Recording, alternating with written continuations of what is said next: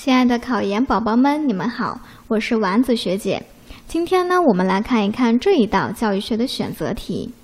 一九二一年，蔡元培在《对于教育方针之意见》中提出了五育并举的教育方针，其中呢，超越政治的教育是什么